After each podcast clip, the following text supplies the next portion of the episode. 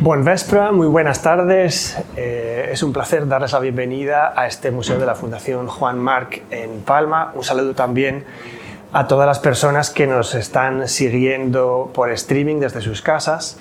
Eh, hoy tenemos la tercera sesión dentro de nuestro ciclo Descubrir Mediterráneos, en el que, como saben, exploramos diferentes visiones muy amplias de este contexto geográfico, histórico, cultural. Y eh, nuestro invitado de hoy es Jorge García Cardiel. Bienvenido, Jorge. Gracias. Eh, lo presentaré muy brevemente y, como siempre, habrá una, una eh, conferencia de, de, Jorge seguida de preguntas de, del público. O sea que si tienen ideas, acuérdense de ellas para preguntarlas al final usando los micrófonos. Jorge García Cardiel es doctor en estudios del mundo antiguo por la eh, Universidad Complutense de Madrid y la Universidad Autónoma. Es ahora mismo investigador Ramón y Cajal en la Universidad Complutense y sus eh, principales áreas de, de, estudio han sido los discursos ideológicos de los pueblos iberos y la navegación en el mundo antiguo. Es autor de dos monografías, varias decenas de artículos, casi medio centenar de capítulos de libros y eh, ha desarrollado también su investigación en estancias en el extranjero, en Reino Unido, Francia, Italia y Suiza. Actualmente Jorge dirige la excavación del santuario ibérico de Alarcos en Ciudad Real y también ha, ha traducido varios libros de su, de su campo, eh, entre los cuales nos llama especialmente la atención el, eh, el, libro de Barry Cunliffe, Océano, una historia de conectividad entre el Mediterráneo y el Atlántico desde la prehistoria hasta el siglo XVI. Así que, como ven, tenemos un, un invitado excepcional para hablarnos de, de, este gran tema que es cómo el Mediterráneo descubre que hay algo más allá de, de los pilares de Hércules. Así que, por favor, démosle la bienvenida.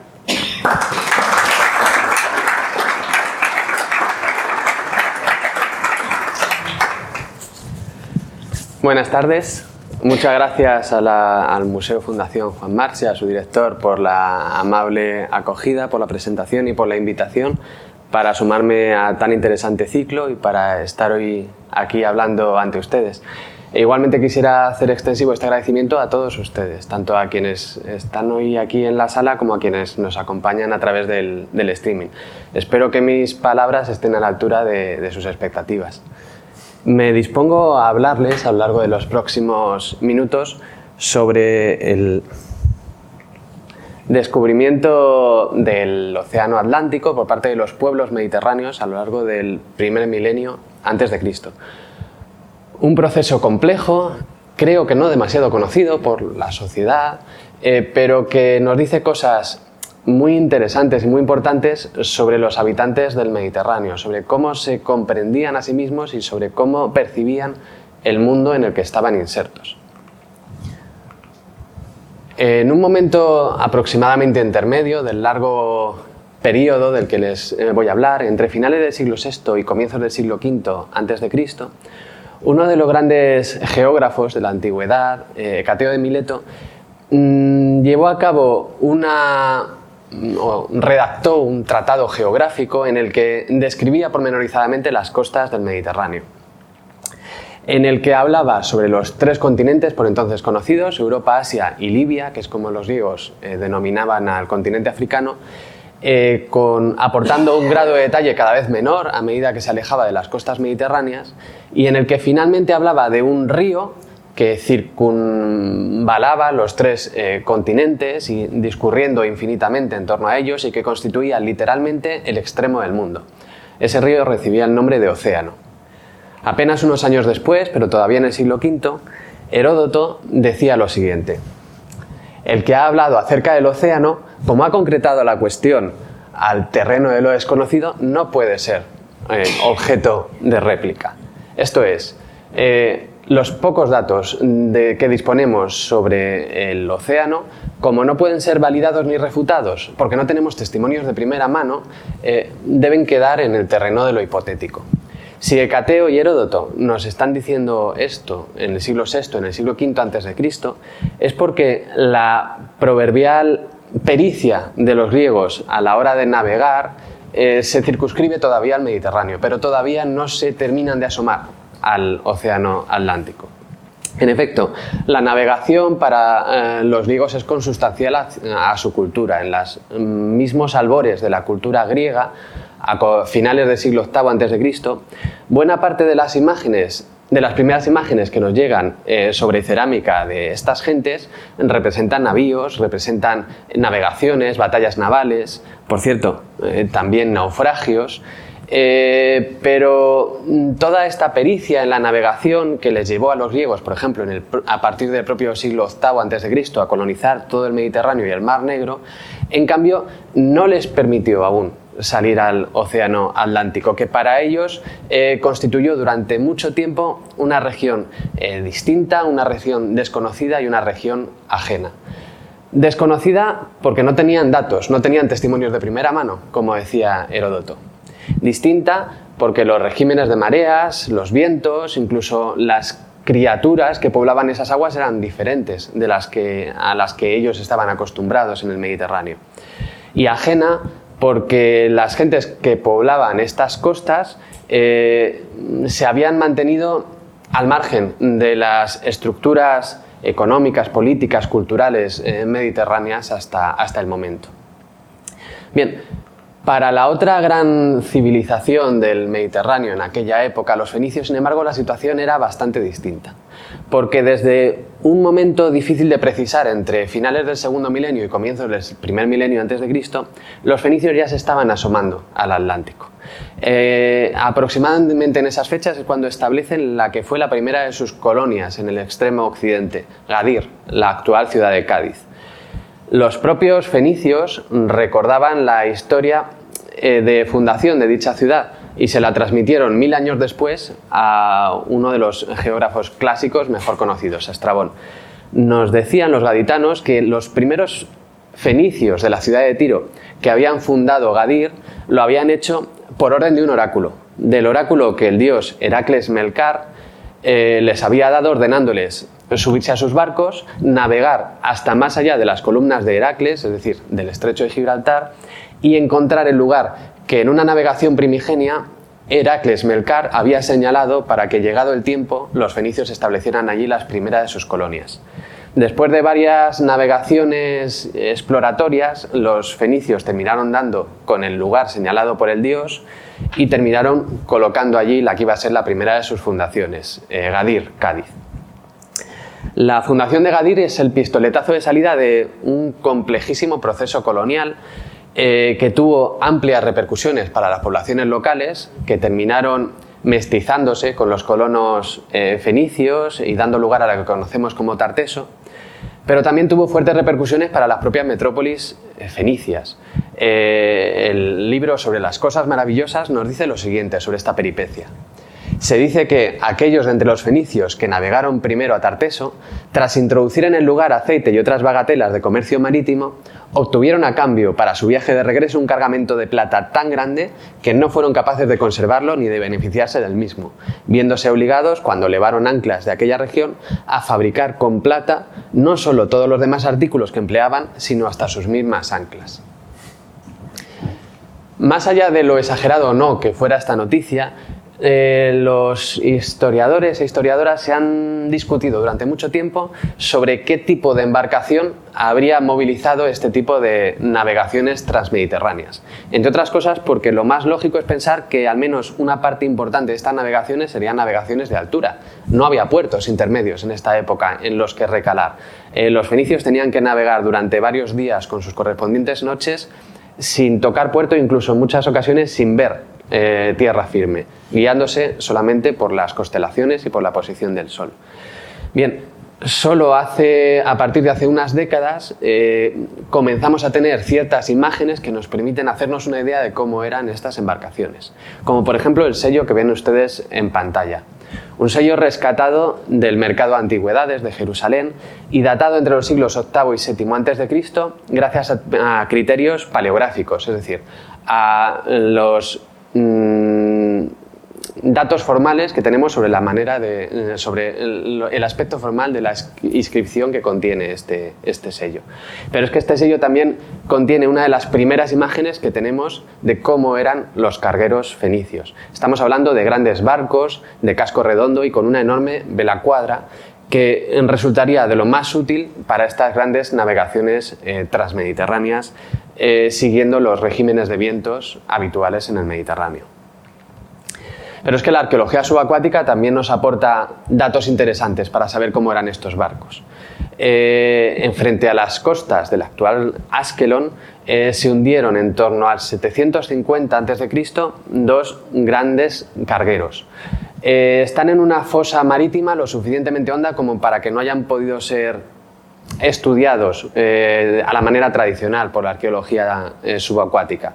Pero la mera observación de estos pecios permite saber eh, que se trata de grandes cargueros de, 25, de, perdón, de 15 metros de longitud, de 6 metros de, manga, de anchura, eh, y que transportaban eh, grandes cargamentos de en torno a las 25 toneladas métricas cada uno, compuestos básicamente por ánforas, que es lo que están viendo ustedes en pantalla. Y quizá el dato que sea más interesante, más relevante, que estos dos cargueros formaban parte de la misma flota. Es decir, estamos hablando de flotas de grandes barcos mercantes que visitaban Egipto, también están representados en los templos y palacios egipcios de esta época, pero que seguramente también estaban viajando al extremo occidente. Podríamos pensar que estos barcos es a los que se refiere el Antiguo Testamento cuando nos habla de las naves de Tarsis que el rey de Tiro enviaba cada tres años hasta Tarteso y que regresaban de allí con eh, una infinidad de productos exóticos. En todo caso, este tipo de cargueros no tiene nada que ver con los barcos de guerra que por estas mismas épocas están representándose en los palacios asirios. En el palacio de Senaquerib, en Nínive, eh, se representa nada más y nada menos que la flota de la ciudad de Tiro en los momentos inmediatamente previos a que los asirios conquisten eh, Tiro. Pero es que esta flota es una flota de guerra. Se trata de birremes tan complejos o seguramente más que, los, que las birremes que están utilizando los griegos en esta misma época, pero en todo caso barcos muy distintos a los grandes cargueros de los que venía hablando y que no son para nada tan eficaces a la hora de llevar a cabo largas navegaciones transmediterráneas. Llevan demasiada eh, tripulación, eh, demasiados remeros y por lo tanto llevarían demasiados víveres eh, para alimentar a tantos remeros. No son eficaces para largas navegaciones. En cambio, un yacimiento que sí que nos ha aportado muchos mm, datos mucho más relevantes para eh, saber cómo se vehiculaban estas grandes navegaciones transmediterráneas, eh, lo tenemos en las aguas peninsulares. Y me estoy refiriendo al yacimiento de Mazarrón. En la playa de la isla, en el término municipal de Mazarrón, en la provincia de Murcia, aparecieron dos barcazas como la que ven ustedes en pantalla. Son barcos mucho más pequeños que los grandes eh, cargueros de los que hablaba antes. Seguramente se trataría solo de barcazas que mm, faenaban de puerto en puerto eh, por las costas peninsulares, trasegando mercancías, pero que no estaban diseñadas para salir a alta mar y mucho menos para llevar a cabo largas navegaciones transmediterráneas. Pero lo más interesante de estas eh, barcazas eh, para el tema del que estamos hablando hoy aquí es su sistema de ensamblaje que hemos podido estudiar con detalle. Y es que estas barcazas tienen un sistema de ensamblaje particularmente complejo, pero que es el que utilizan los fenicios desde que tenemos noticia y a lo largo de todo el primer milenio antes de Cristo. Es un sistema de ensamblajes a base de espigas, mortajas y pasadores costoso de fabricar, caro, lento, complejo, pero particularmente eficaz a la hora de salir a alta mar e incluso perfectamente eficaz a la hora de salir al océano, donde las tensiones que tiene que soportar el casco de un barco eh, son mucho mayores que en el Mediterráneo. Por cierto, este tipo de ensamblaje que caracteriza a todos los cargueros eh, fenicios desde que tenemos noticia, en cambio en Mazarrón solo se aplica de manera imperfecta, porque las cuadernas, es decir, esas vigas transversales que soportan la tablazón de, los barcos, están cosidas al casco en lugar de ensambladas. Seguramente porque como estas barcazas no iban a salir a alta mar o no estaban diseñadas principalmente para ello, es, quienes fabricaron estos barcos se permitieron esta pequeña licencia que abarataría el, coste y simplificaría la fabricación de las naves. En todo caso, La llegada de, estos primeros barcos fenicios al extremo occidente debió de suponer un gran impacto para las poblaciones locales. Ya he dicho antes, estas poblaciones locales no tardaron en entrar en contacto con los colonos fenicios, no tardaron en mezclarse con ellos y no tardaron en mestizarse con ellos. Pero ese primer contacto mm, debió suponer a nivel eh, sensitivo, a nivel del imaginario de estas eh, poblaciones locales, eh, un antes y un después. Un antes y un después que quizá quedó cristalizado en el panel rupestre de la Alta. En este abrigo rupestre, situado en Jimena de la Frontera, en la provincia de Cádiz, se trata de un altozano muy próximo al estrecho de Gibraltar. Alguien se tomó la molestia de dibujar toda una serie de barcos entrando en un puerto.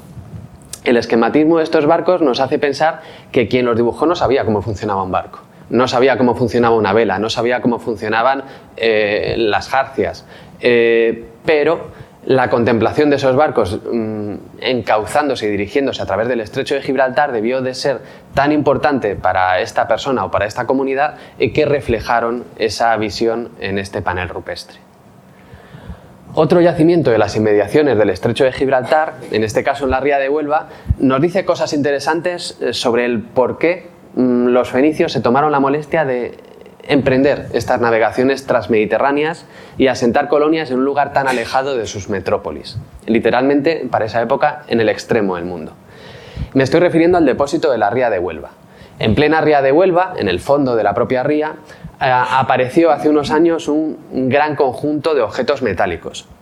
La mayoría de ellos son de bronce, la mayoría de ellos está roto y lo que quizá sea más extraño de ellos es que tienen una procedencia muy diversa. Entre ellos, por ejemplo, nos encontramos este tipo de armas, de espadas pistiliformes, que no son producciones mediterráneas, sino que estaban siendo fabricadas en estos momentos, estamos hablando del año 1000 a.C., en la fachada atlántica europea. Pero entremezclados con estos objetos también encontramos otros de procedencia mediterránea, como este tan espectacular, el brazo de una estatua fenicia roto eh, que aparece entremezclado con todos estos objetos atlánticos. Seguramente esta acumulación de objetos no es otra cosa que el resultado del hundimiento de un barco, del barco de un chatarrero, de un barco que estaba navegando por esta zona, recopilando objetos de bronce rotos, quizá para reciclarlos, para refundirlos. Una actividad particularmente lucrativa en el año 1000 a.C., a finales de la Edad del Bronce, cuando el bronce es una aleación particularmente de, un gran valor estratégico. Pero en cualquier caso, lo que nos importa a nosotros eh, más en esta, eh, en esta conversación es que este depósito está formado por piezas de procedencia muy diversa y que se trata de la primera vez que nos encontramos con algo parecido. Por primera vez la esfera atlántica y la esfera mediterránea se están poniendo en contacto y los fenicios están llegando precisamente en estos momentos, quizás atraído por las perspectivas económicas que este contacto eh, primigenio les pudiera reportar. En cualquier caso, los fenicios no se contentaron con asomarse al Atlántico, sino que desde muy pronto comienzan a colorizar sus costas. Eh, de hecho, no tardan en llegar a puntos tan septentrionales como la actual ciudad de Lisboa. En Lisboa llevan ya años apareciendo eh, muchos objetos fenicios, pero es que han aparecido incluso representaciones de barcos fenicios, o incluso hace unos años, creo recordar que fue en 2018, apareció esta estela con una inscripción fenicia que lo que nos está diciendo es que no solo había fenicios comerciando por allí, no solo había fenicios navegando por estas costas, es que también había fenicios residiendo en este lugar y había fenicios que morían en este lugar y que dejaban tras de sí descendientes que se ocupaban en dotarles de una sepultura acorde a su mentalidad, acorde a su cultura. A partir del siglo VI, a estas navegaciones transmediterráneas se les une un nuevo actor, me estoy refiriendo a los griegos orientales, los griegos que habitaban la costa occidental de lo que hoy es Turquía. Nos dice Heródoto. Acto seguido, los samios partieron de la isla y se hicieron a la mar ansiosos por llegar a Egipto, pero se vieron desviados de su ruta por un viento de levante. Y como el aire no amainó, atravesaron las columnas de Heracles, el estrecho de Gibraltar, y bajo el amparo divino llegaron a Tarteso. Por aquel entonces ese emporio comercial estaba sin explotar, de manera que, a su regreso, los samios, con el producto de su flete, obtuvieron, que nosotros sepamos positivamente, muchos más beneficios que cualquier otro griego. Como tantas veces sucede, el descubrimiento de los samios fue azaroso. Una tempestad les separa de su ruta y les termina empujando hacia más, eh, más, allá del estrecho de Gibraltar, hacia Tarteso, un lugar que, según dice Heródoto, no había sido visitado antes por ningún otro griego. Los intercambios que llevan a cabo aquí los samios son tan lucrativos para ellos que a su regreso se convierten en unos de los griegos más ricos de su época. Pero en todo caso, lo que nos está interesando a nosotros es eh, que por el azar, quizá, estos griegos están sumando a una actividad que los fenicios llevan llevando a cabo durante, eh, en este momento ya, varios siglos. Por cierto, la arqueología subacuática también nos, dice, nos, da, nos aporta datos interesantes sobre estas navegaciones, porque estrictamente contemporáneo a la supuesta navegación de los samios es el pecio de San Vicens, en Poyensa, aquí en, en Mallorca, datado en el siglo VI a.C. y procedente al parecer de la Grecia oriental. Es decir, si no era un barco samio, era un barco mm, de una ciudad vecina. Este barco no había llevado a cabo una navegación de altura entre ambos extremos del Mediterráneo, sino que había ido recalando en distintos puertos trasegando sus mercancías e intercambiándolas por los productos locales, hasta que llevó a cabo su última navegación aquí en el archipiélago balear donde terminó hundiéndose. La arqueología subacuática en este caso nos aporta otro dato muy significativo y es la arquitectura naval de esta nave, porque no se caracteriza por ese sistema de ensamblaje del que les hablaba antes, a base de lengüetas, mortajas y pasadores, sino que se trata de un barco cosido. Como harán los griegos con sus barcos mercantes hasta épocas bastante posteriores, eh, estos barcos eh, literalmente se cosían, los distintos componentes se aseguraban cosiéndose. Una técnica mucho más sencilla, barata y rápida de fabricar barcos que mediante el ensamblado, que es perfectamente eficaz para navegar en el Egeo, que es muy eficaz o bastante eficaz para navegar por el Mediterráneo, pero que no es tan eficaz para navegar por el Océano Atlántico. Lo cual puede constituir quizá uno de los distintos factores que podríamos entresacar para intentar explicar por qué los griegos se retrasaron en la exploración del Atlántico respecto a los eh, fenicios. En cualquier caso, otro dato interesante respecto a estas primeras navegaciones griegas es que los griegos tenían muy claro que estaban viajando al extremo occidente siguiendo los pasos de uno de sus principales héroes, de Heracles. Al parecer, según el mito, Heracles, a Heracles se le ordenó viajar al extremo occidente para enfrentarse al gigante Gerión y apropiarse de sus eh, célebres toros. Pero Heracles sabía que no podía llevar a cabo ese viaje en una embarcación normal, por lo que decidió comenzar a eh, lanzar sus flechas eh, envenenadas al sol. El sol se sintió amenazado por las flechas de Heracles y en un momento dado claudica, se rinde y le promete a Heracles aquello que Heracles le pida a cambio de que deje de atacarle. Y lo que le pide Heracles no es nada más y nada menos que la copa en la que el sol viaja cada atardecer hacia occidente, copa en la que acto seguido Heracles embarca y a bordo de la cual consigue llegar al extremo occidente.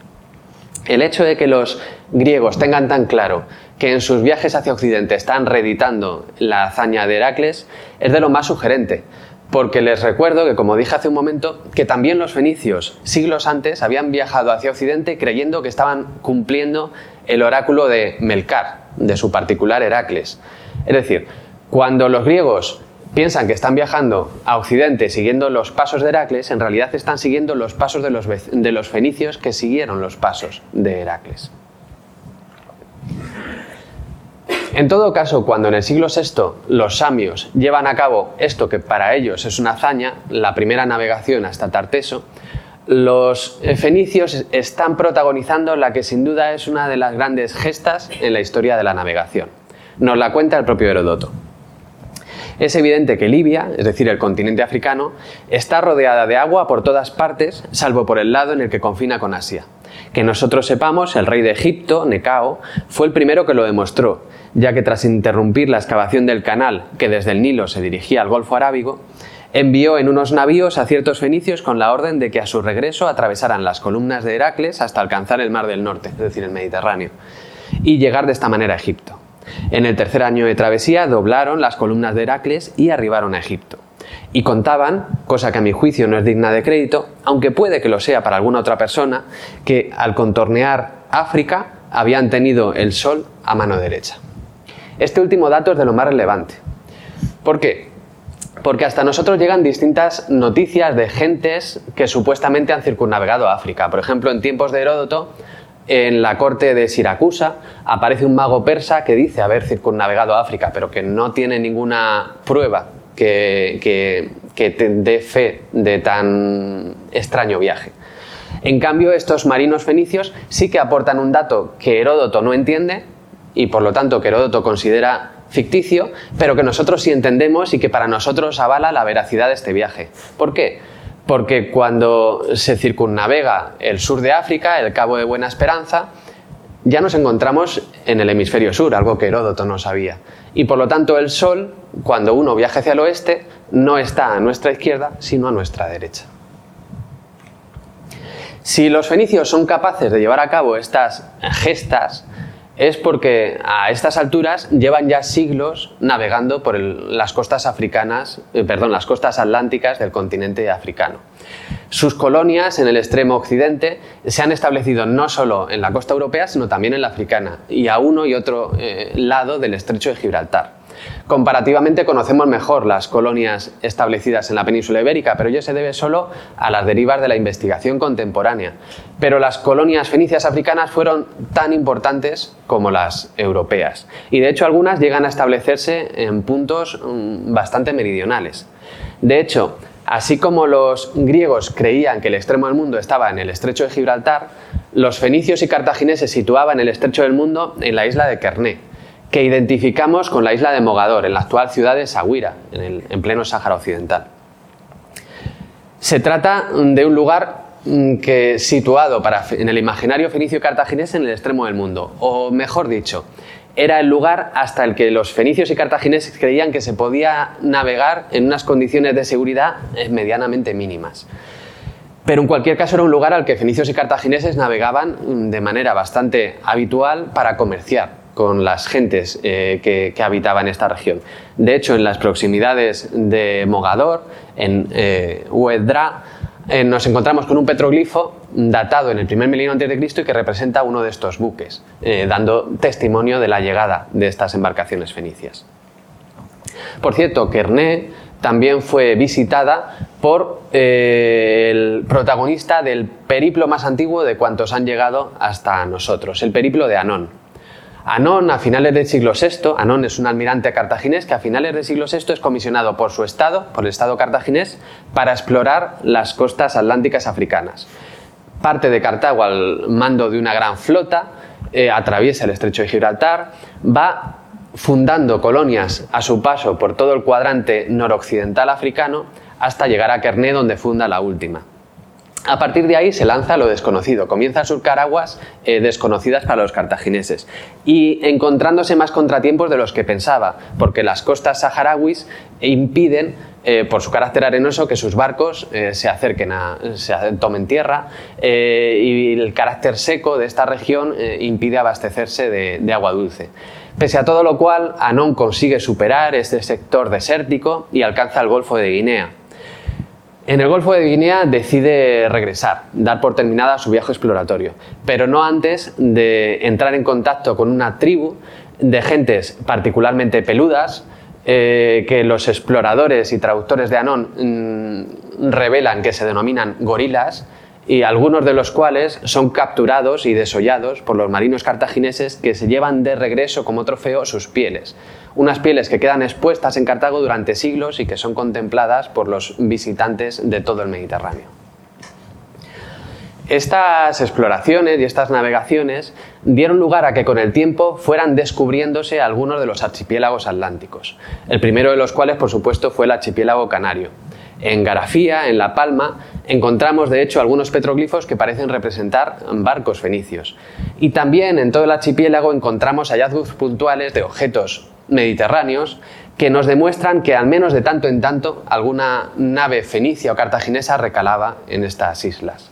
Las Islas Canarias, no obstante, se mantuvieron parcialmente al margen de los circuitos políticos, económicos, sociales eh, mediterráneos hasta tiempos muy posteriores. De hecho, a comienzos del siglo I a.C., en el año 80, eh, el general Sertorio, un general ya por entonces insurrecto, que estaba a punto de desencadenar la primera de las grandes guerras civiles romanas, recibe en el norte de África la visita a unos piratas que le aconsejan que ceje en su lucha contra el Senado romano y que viaje hasta las Islas Afortunadas, porque tienen un clima particularmente benigno, porque tienen una vegetación particularmente fértil y porque las gentes de allí dan calurosas bienvenidas a un general insurrecto como es Sertorio, que puede encontrar allí su retiro de oro. Sertorio se piensa esta, esta perspectiva, pero al final termina desechándola. También en el siglo I a.C., eh, Diodoro de Sicilia nos relata el descubrimiento de otra de estas islas, de Madeira. En los tiempos antiguos, esta isla, situada en pleno Atlántico, permanecía sin descubrir por estar alejada de toda tierra habitada, pero luego fue descubierta debido a la causa siguiente. Los fenicios, que desde antiguo navegaban sin cesar a causa de sus actividades comerciales, fundaron muchas colonias en Libia y no pocas asimismo en las partes occidentales de Europa. Así, los fenicios, explorando la costa situada más allá de las columnas y navegando a lo largo de Libia, debido al motivo mencionado, fueron llevados por fuertes vientos a una gran distancia a través del océano. Después de estar expuestos a la tempestad durante muchos días, arribaron a la isla a la que nos hemos referido y una vez observada su felicidad y naturaleza, la dieron a conocer a los hombres. Pero los fenicios y cartagineses por estas épocas no solo estaban explorando las costas atlánticas del continente africano, sino que hacían lo propio también con las europeas llegando en sus navegaciones mucho más allá de esos puntos que, como dije antes, habían colonizado. De hecho, en la isla de Berlenga, en el litoral portugués, eh, aparecieron en sus costas dos cepos de ancla datados por carbono 14 en el siglo V a.C. y que tienen unas dimensiones que nos asombran, 2,55 eh, metros de longitud y un peso de casi media tonelada cada uno, lo que nos da una idea de la envergadura gigantesca de los cargueros fenicios y cartagineses que en estos momentos están surcando las aguas de lo que hoy es Portugal. Algo antes del momento en el que estas anclas terminaron en el fondo del mar, eh, lleva a cabo su navegación otro de los grandes almirantes cartagineses, y Milcón, estrictamente contemporáneo de el Anón del que les he hablado antes. Y Milcón también fue comisionado por el Estado cartaginés, en este caso para explorar las costas eh, atlánticas europeas. Eh, al frente de la expedición, circunnavega la península ibérica, alcanza la Bretaña francesa, lo que los antiguos conocían como las Strímnides, y termina descubriendo las Islas Británicas, la fuente del estaño que mm, discurre hacia el Mediterráneo y que está alimentando toda la producción de bronce del Mediterráneo. El viaje de Milcón no ha llegado, eh, el relato sobre el viaje de Milcón no ha llegado hasta nosotros de manera directa, sino que lo conocemos por referencias en otros autores posteriores, pero que son suficientes para avalar su historicidad y que además nos aportan un detalle interesante. Y es que nos dice que cuando Imilcón surca por primera vez estas aguas, está descubriendo unas aguas ignotas para los cartagineses, pero que los gaditanos, los gaditanos, los habitantes de Gadir, llevan ya varias generaciones navegando. Por cierto, quizá relacionado con estas navegaciones es el petroglifo del Axe dos Cebros, en el término municipal de Oya, en la provincia de Pontevedra, en el que se representa un barco mediterráneo surcando las aguas gallegas. Los griegos permanecieron todavía durante bastante tiempo al margen de estas navegaciones exploratorias por el Atlántico. Según nos dice Plinio, el primer griego que consigue descubrir las fuentes del estaño, eh, eh, las, islas británicas, es un tal Midácrito, pero ni siquiera sabemos de qué época es, no tenemos ningún otro dato y por lo tanto ese nombre se nos pierde en el vacío. Del marino, que sí que sabemos mucho más, es de un tal Piteas de Masalia, que a finales del siglo IV se lanza por fin a la exploración del Océano Atlántico y no solo alcanza las Islas Británicas, como había hecho Emilcón eh, dos siglos antes, sino que incluso va más allá y termina arribando hasta Islandia. A su vuelta, a su regreso, Piteas de Masalia escribe un libro que titula Sobre el océano, que contiene tal cantidad de datos extraños que sus contemporáneos lo consideran mera ciencia ficción. Consideran que Piteas de Masalia es un mentiroso y que realmente no ha llegado a donde dice que ha llegado. Ahora bien, los datos que utilizan estos detractores de Piteas de Masalia para contradecirle nos resultan a nosotros lo suficientemente significativos como para saber que si no es verdad todo lo que dice, al menos sí que pudo contemplar parte de lo que dice, porque de otra manera no lo hubieran conocido los griegos de la época. Así, por ejemplo, Estrabón nos dice lo siguiente. Más confusa aún en nuestra información sobre Tule, es decir, sobre Islandia, a causa de su lejanía. La sitúan en la parte más septentrional de las regiones a las que se da un nombre. Lo que Piteas ha dicho sobre ella y sobre otros lugares es pura invención. No obstante, da la impresión de que adaptó correctamente a los hechos los datos astronómicos y la teoría matemática, como cuando dice sobre los pueblos cercanos a la zona glacial que carecen por completo de plantas cultivables. ¿Acaso Piteas mintió cuando decía que estas gentes carecían por completo de plantas cultivables? Pero Piteas sabía que había una zona glacial al norte de Islandia y eso solo lo pudo saber visitando el continente. Gémino de Rodas nos aporta datos parecidos. Los bárbaros hubieron de indicarnos en varias ocasiones el lugar por el que se pone el sol, porque en estas tierras sucede que la noche es extremadamente corta. Dura dos horas en algunos lugares, tres en otros, de tal manera que tras el atardecer solo transcurre un breve lapso de tiempo hasta que el sol vuelve a salir. El viaje de Piteas de Masalia mm, supuso el pistoletazo de salida para el encuentro ya definitivo entre los habitantes de las costas atlánticas europeas y la civilización griega. De hecho, dio lugar a producciones culturales mestizas tan llamativas como la que tienen ustedes en pantalla. Esto que ven ustedes en pantalla no es más que un menir, uno más de los cientos que se distribuyen por toda la Bretaña francesa pero este tiene unas decoraciones especiales que le hacen asemejar una columna jónica. Quien ha decorado este, este menir había visto alguna vez una columna jónica, y eso ya es mucho decir en el siglo IV a.C. Los viajes de Piteas de Masalia y de sus sucesores hicieron que a lo largo del siglo III a.C. Eh, la concepción geográfica griega cambiara a pasos agigantados. Si en el siglo V veíamos antes como Heródoto negaba la posibilidad de conocer nada sobre el océano, eh, fíjense lo que dice ahora. Pese a que me he preocupado por la cuestión, no he podido escuchar de labios de ningún testigo ocular que los confines occidentales de Europa estén constituidos por un mar. Sea como fuere, lo único seguro es que el estaño y el ámbar nos llegan del extremo del mundo. En el siglo V, eh, eh, Heródoto ni siquiera sabe si hay un mar más allá del estrecho de Gibraltar. Pero a finales del siglo III, Eratóstenes, es otro de los grandes geógrafos del Mediterráneo clásico, es capaz de desgranar una geografía en la que mm, describe los contornos atlánticos de Europa y África de una manera incomparablemente más precisa de lo que lo había hecho Hecateo apenas siglo y medio antes. Desde luego, el grado de detalle del conocimiento sobre las costas mediterráneas es muy superior pero eh, ya eh, Eratóstenes nos está diciendo cosas interesantes sobre las costas atlánticas africanas y europeas. No es casualidad que precisamente a finales del siglo III a.C. sea cuando las armas romanas llegan al Atlántico, cuando eh, las legiones romanas desembarcan en Ampurias en el 218 a.C. y expulsan a los cartagineses de Gadir en el 204. Es decir, el imperio de la República Romana ha llegado por primera vez al Atlántico. Eso supone, entre otras cosas, la mm, sumisión de la gran colonia fenicia en el extremo occidente de Gadir, que teóricamente queda federada a Roma, pero en la práctica eh, queda sometida por Roma. Lo que no obsta para que durante todavía un cierto tiempo los gaditanos conserven el monopolio de las navegaciones oceánicas, a través de estratagemas como la que explica aquí Estrabón. Antes eran los fenicios los únicos que explotaban este comercio, se refiere al comercio atlántico, desde Gadir, ocultando a todos la ruta.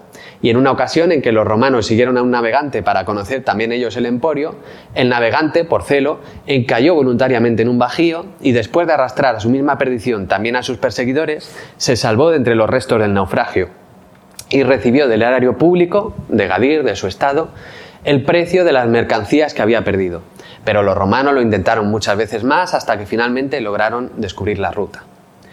En cualquier caso, las distintas comunidades hispano-romanas que van floreciendo y van prosperando en estos momentos en la costa atlántica portuguesa, muchas de ellas incluyen en sus monedas representaciones de barcos porque esos barcos y las navegaciones que esos barcos simbolizan son la razón de ser de estas comunidades, porque este comercio, estas navegaciones, está empezando a desempeñar una parte muy importante en las estructuras económicas, políticas, sociales, culturales, pero también ya cognitivas del Mediterráneo antiguo. De todas estas ciudades, la más importante en todo caso continuó siendo Gadir, A lo largo del siglo II y I Cristo, Gadir recibe la visita de afamados geógrafos, eh, como por ejemplo Artemidoro de Éfeso o Posidonio de Apamea, interesados en entender mejor el océano, en entender mejor, por ejemplo, los regímenes de mareas, que son sustancialmente diferentes a los que están operando en el Mediterráneo y que estas gentes todavía no, no comprenden. E igualmente recibió la visita de afamados navegantes como Eudoxo de Cícico, que había sido comisionado por el faraón egipcio para circunnavegar África, es decir, para reeditar esa gesta que 500 años antes habían hecho los fenicios y que no se había conseguido volver a lograr, y que ante tamaña empresa, Eudoxo no puede hacer otra cosa que acudir a Cádiz para reclutar allí a su tripulación, porque solo con una tripulación gaditana piensa Eudoxo que va a conseguir reeditar esta gesta y volver a circunnavegar África.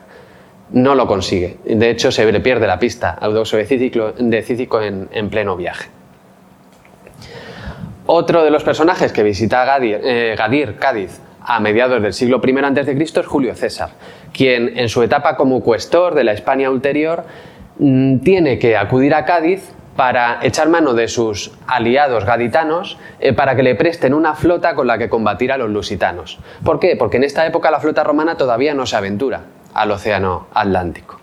Esta situación está a punto de cambiar entre el 29 y el 19 a.C., es decir, en las guerras cántabras, eh, Octaviano Augusto ya lanza la que va a ser la primera operación híbrida, terrestre pero también marítima, contra cántabros y astures. Es la primera vez que una flota romana se aventura y ya plenamente operativa en el Océano Atlántico.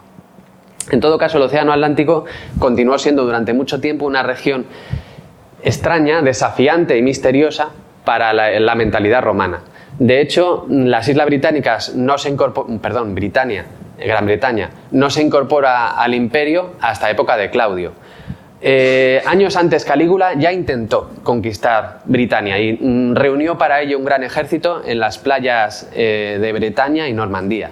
Pero en el último momento desistió de hacer embarcar a ese gran ejército y se contentó con desplegar a sus tropas en orden de batalla en las playas, declararle la guerra al océano y ante la falta de respuesta por parte del océano declararlo vencido y por lo tanto sometido al imperio romano.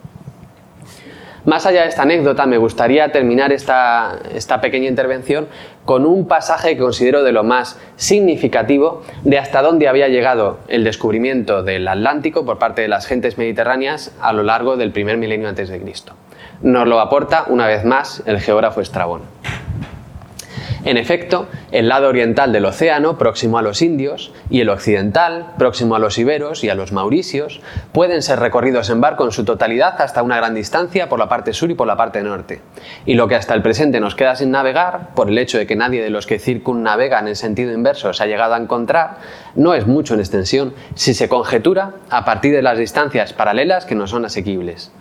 No es probable que el Atlántico esté dividido en dos mares distintos y separado por istmos tan estrechos que obstaculicen la vuelta completa, sino más bien que sea confluyente y continuo. En efecto, aquellos que intentaron dar la vuelta completa al mundo y luego dieron marcha atrás, no dicen que retrocedieron porque se les hubiera presentado el obstáculo de un continente que les impidiera seguir adelante en su navegación, sino por la falta de recursos y por la total soledad, pese a que el mar seguía ofreciendo no menor facilidad para pasar. Es decir, Estrabón nos está diciendo aquí, en los últimos años del siglo I a.C., que se puede circunnavegar el planeta, que se puede circunnavegar el globo.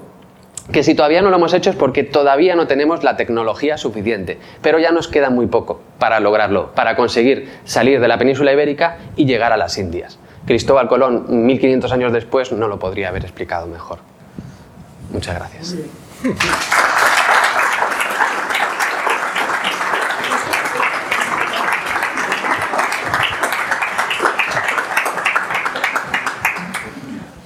Fantástico, Jorge. Muchas, muchas gracias por tu magnífica presentación, cómo has conseguido condensar eh, pues una, una cantidad de, datos, de textos, de narrativas en, poco tiempo y de forma muy, muy clara. Seguro que estarán de acuerdo. Tenemos la oportunidad de hacer algunas preguntas y si no les importa puedo empezar yo mismo.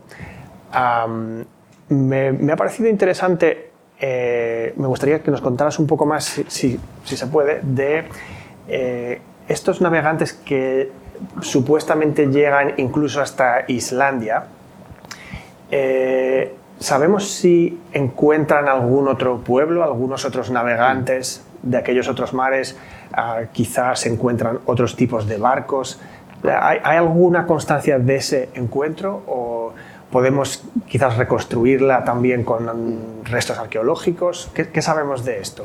No tenemos constancia de que se llevara a cabo esos, esos encuentros. Los griegos, mm, cuando llevan a cabo estos viajes, sistemáticamente encuentran bárbaros y ahí se acaba su, su, relato. No dicen más que son bárbaros. Sabemos que estos bárbaros tenían barcos mucho más adaptados que los griegos a las navegaciones oceánicas, mm. eh, pero los griegos no nos hablan de ellos, no, los omiten completamente. Por ejemplo, eh, Julio César en plena guerra de las Galias, para combatir a los eh, vénetos, necesita pedir, eh, comienza a construir barcos y automáticamente sus, barcos son hundidos por los barcos de los vénetos, que tienen unas bordas mucho más altos, que, son mucho más eficaces para la, navegación atlántica de lo que un romano como Julio César puede llegar a, construir. Finalmente termina venciéndoles con estratagemas, con operaciones terrestres, pero, pero nunca en alta mar. Y esto que, que nos cuentas también me lleva a otra pregunta.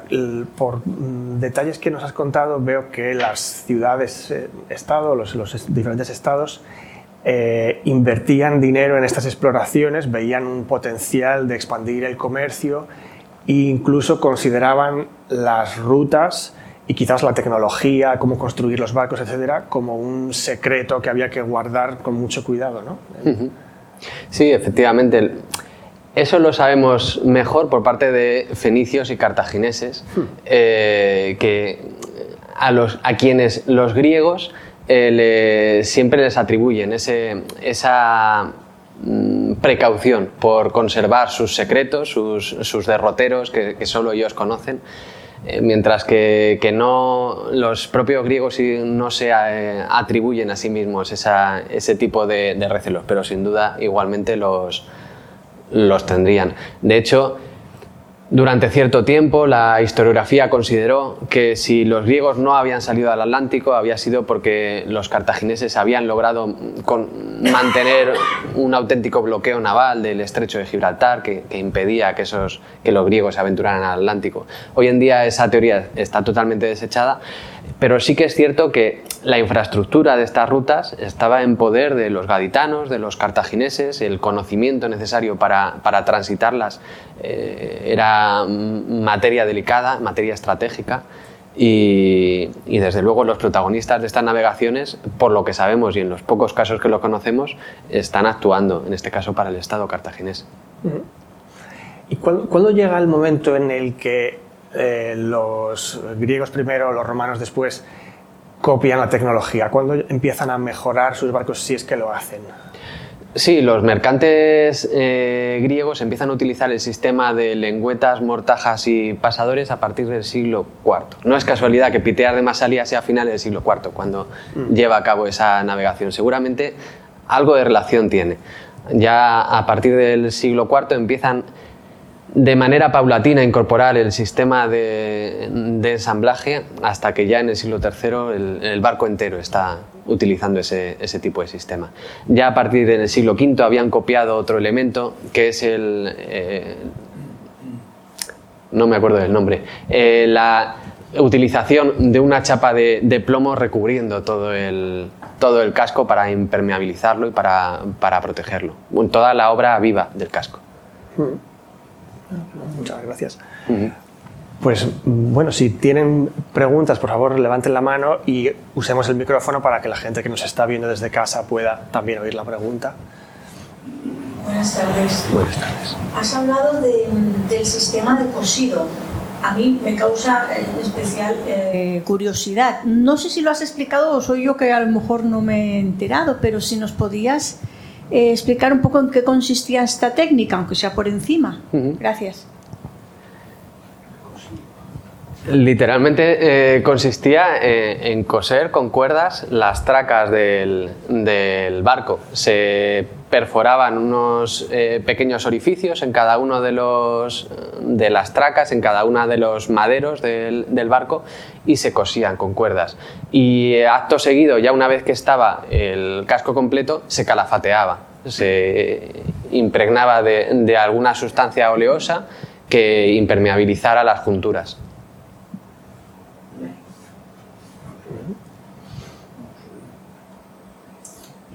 ¿Tenemos alguna otra pregunta?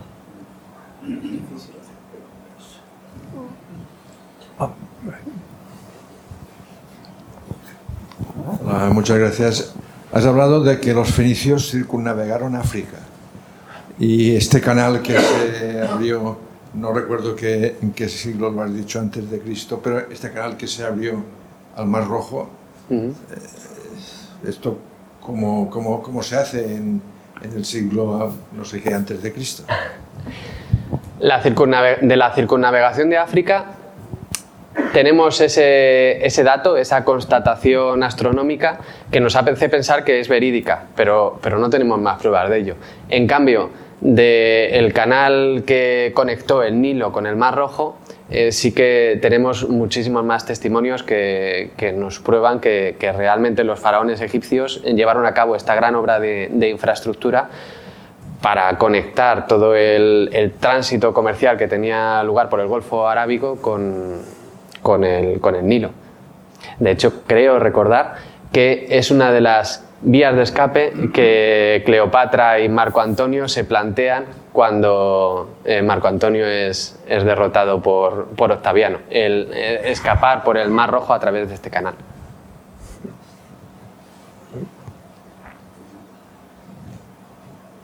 Pues bueno, Jorge, muchísimas gracias otra vez. Enhorabuena por tu, por tu presentación de hoy y les invito a que sigan, sigan eh, siguiendo este, este mm, ciclo de, de, charlas, que, de las cuales solamente queda una que será en el mes de, diciembre. Les animo a que también nos sigan, por, suscriban a nuestros boletines para estar informados de nuestras actividades y gracias otra vez por haber estado hoy con nosotros. Muchas gracias.